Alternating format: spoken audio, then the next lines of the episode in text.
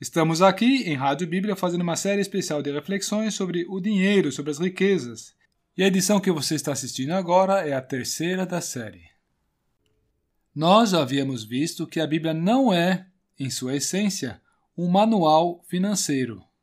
O que a Bíblia contém, isso sim, são muitas instruções pertinentes à vida e à piedade. E neste sentido, Deus julgou oportuno nos dar várias instruções e diretrizes advertências sobre o trato com o dinheiro e com as riquezas. Vamos então agora citar a conclusão de número 3 e os versículos que dão suporte a este pensamento.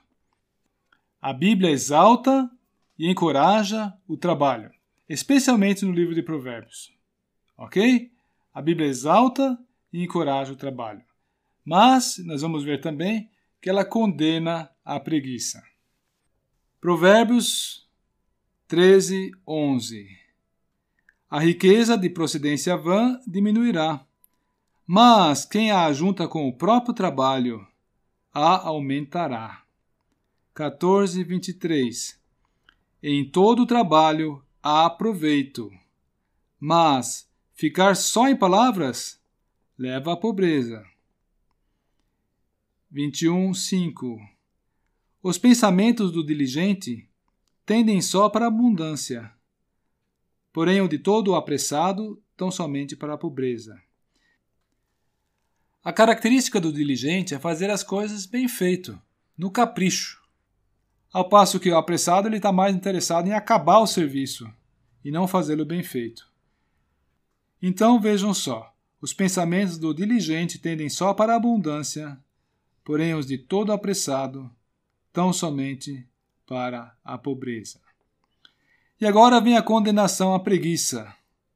Provérbios 6, versículo 6. Vai ter com a formiga, ó preguiçoso. Olha para os seus caminhos e sê sábio. 26, 13 a 16. O preguiçoso diz: Ah, um leão está no caminho, um leão está na rua. Como a porta, gira em seus gonzos, as dobradiças, né? Assim o preguiçoso na sua cama. O preguiçoso esconde a sua mão ao seio e cansa-se até de torná-la à sua boca.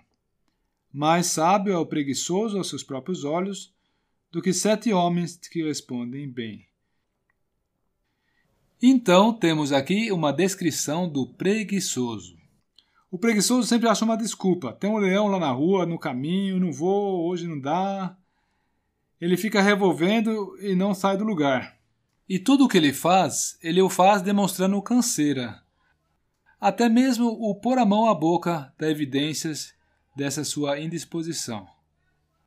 E, finalmente, o preguiçoso se acha muito sábio, muito entendido. E as respostas que ele dá têm para ele um peso maior do que sete homens respondendo bem ele é bastante presunçoso, né?